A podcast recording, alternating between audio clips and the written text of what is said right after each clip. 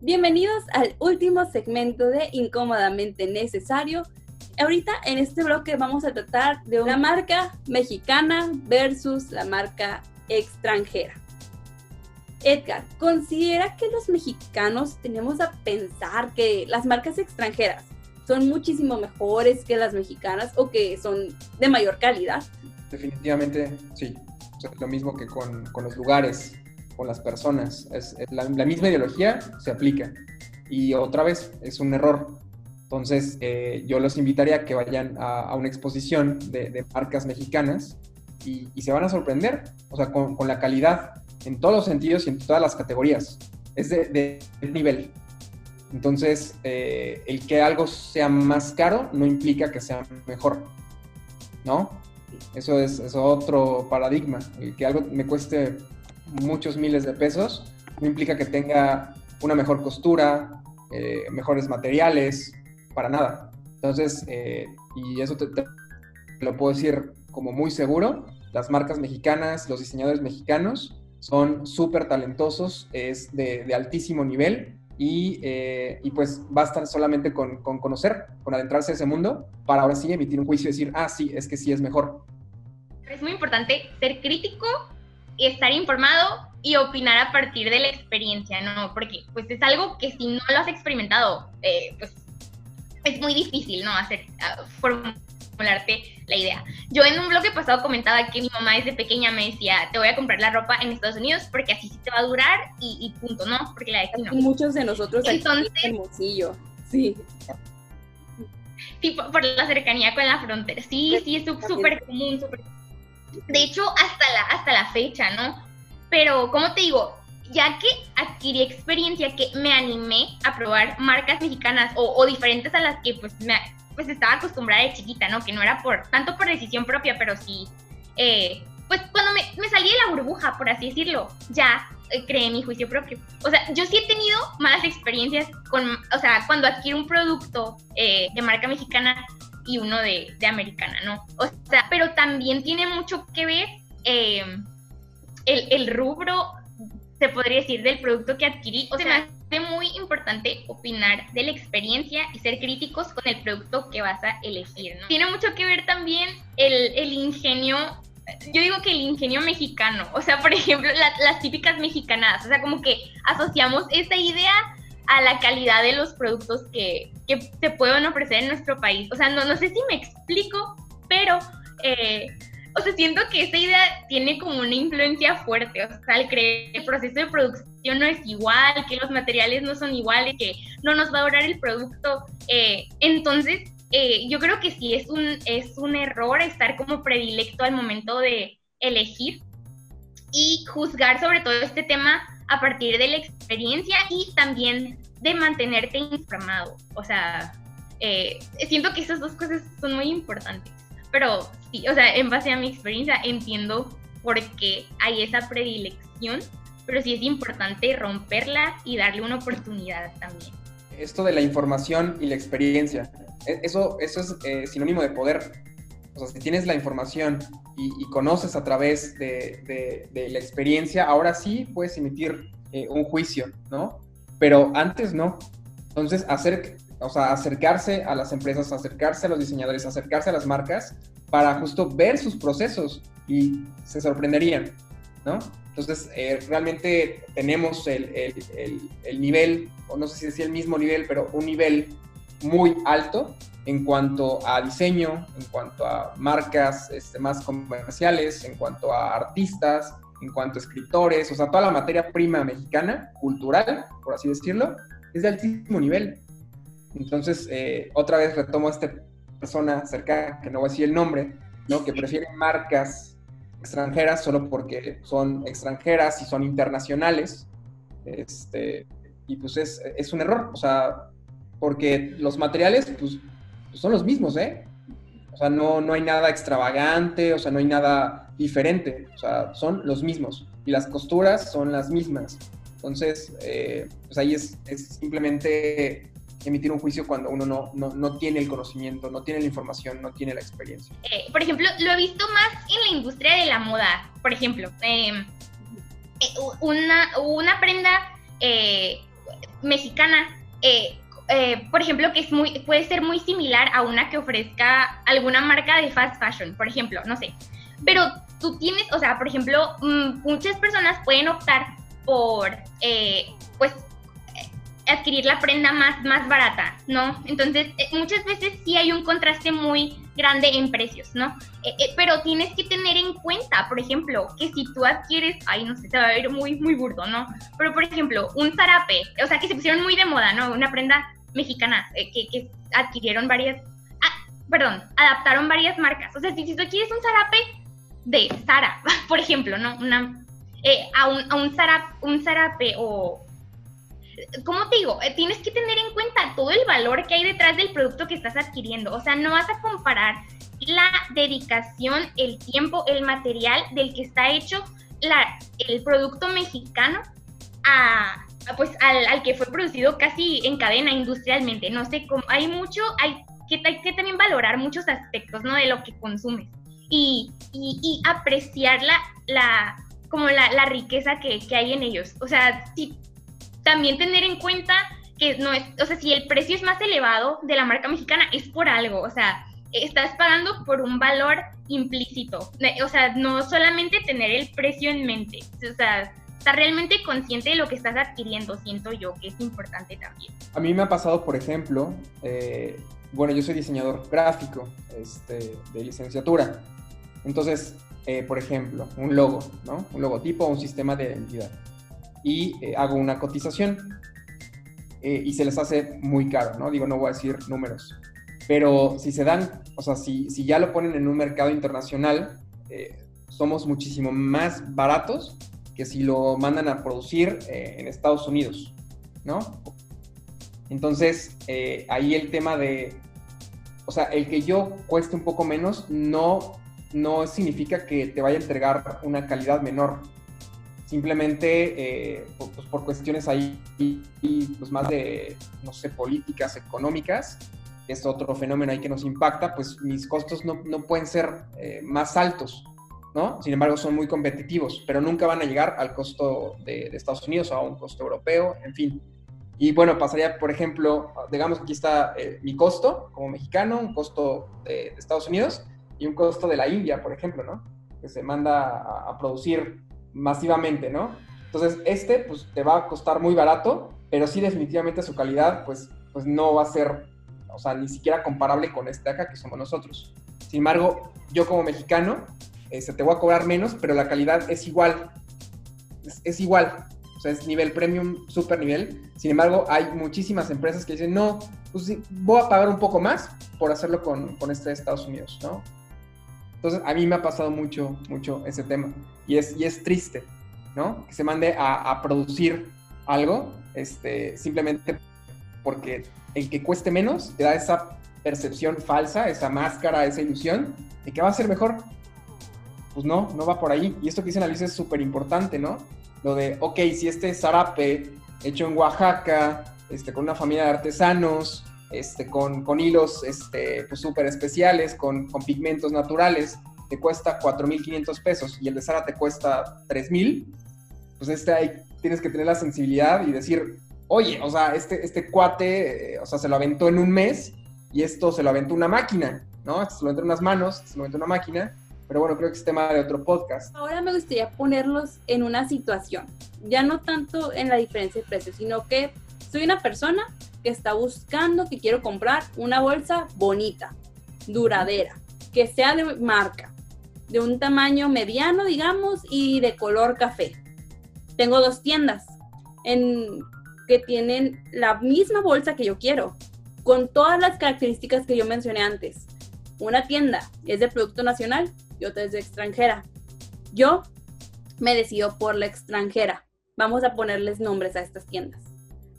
¿Por qué yo preferí comprar una bolsa marca Coach, que es una marca extranjera? Si existe la misma bolsa que cumple las necesidades que yo quería y tiene las mismas características con una marca nacional, llamémosle Pineda Cobalín. Mismo precio, tamaño, características y todo. O sea, ¿por qué preferimos la bolsa Coach? Hay uno, muy, muy personal, mi perspectiva, pero sí tiene mucho que ver con un poquito la vanidad, ¿no? Esa aspiración a hacerlo lo que esté en tendencia o la típica adoración a lo extranjero, ¿no? O sea, siento que, es, mucho por también la imagen, el prestigio de la marca, ¿no? La, lo que aparenta tener esa bolsa en vez de la, de la otra, de la marca local, que a lo mejor no es tan conocida. Pero es, es algo muy curioso, ¿no? La, la apreciación que se tiene sobre ese tipo de productos. O sea, y también como que el orgullo de los, de, los productos mexicanos. No sé si con el ejemplo quede un poquito más claro. O sea, por ejemplo, cuando marcas reconocidas como, pues las, así las que conozco, que han adoptado como la cultura, han tomado como inspiración la cultura mexicana para sus diseños, están eh, Michael Kors, Carolina Herrera y no sé cómo se pronuncie, Dior o Dior, no sé. Pero es bien curioso que cuando estas marcas, o sea, estas marcas toman como inspiración la cultura mexicana para los diseños. apenas así, como que hay un, el mexicano se, puede sentir como un poquito eh, orgulloso, por ejemplo, se podría decir de su, sí, pues de, su, de su cultura. A lo que me refiero es que hay, hasta que hay como una aprobación extranjera, el mexicano se percata como del valor que tiene su, su cultura, ¿no? Que alguien más lo visibiliza o lo expone o lo difunde o lo valora, es cuando uno lo voltea a ver, ¿no? Sí, exactamente. Claro. Sí, ocurre muchísimo, porque, eh, o sea, esto que dices de, las marcas, o sea, yo te diría que es una marca, o sea, que es un logo impregnado en, piel o en, plástico. O sea, el que aparezca la letra CH, creo que es el, el monograma de coach, o esos de Chanel, bueno, no sé, pero creo que Coach es el del osito. Ese es Toast. Ajá. Coach es un, creo que es un caballo por alguna razón. Es una carroza de Ajá. Ajá. Bueno, me equivoco y esto tiene un tiene ese sentido es congruente porque soy la persona de cero marcas. Desde toda la vida este, no me ha interesado ese tema. O sea, no, no conozco de marcas, o sea, mi playerita es de 100 pesitos de tianguis y así me siento súper orgulloso y me duran, ¿no? Y tan tan. Entonces, no conozco mucho de marcas, pero sí conozco a personas que, que buscan esto de la, de la, de la apariencia, ¿no? El, el, exponerse, a, o sea, su, su, su superficie, ¿no? Que es lo que está visible, ¿no? Para todos, a través de estos objetos que tienen, pues, ciertos, ciertos sellos o impregnan ciertos signos de estatus, de que igual otra vez son espejismos, son ilusiones. Entonces, eh, yo no soy muy fan de Pineda Cobalín, mucho menos de coach, ni siquiera sé muy bien lo que hagan. Yo más bien, este, pues, pues invitaría a, pues, a, conocer este, un espectro más amplio de, diseñadores, ¿no? Tampoco quedarse con, con, los, con los más icónicos, ¿no? Hay, hay muchísimo talento, hay, hay muchas muchas, muchos, sí, talentos diseñadores emergentes, ¿no? Que vale la pena, pues, pues, pues visibilizar o exponer.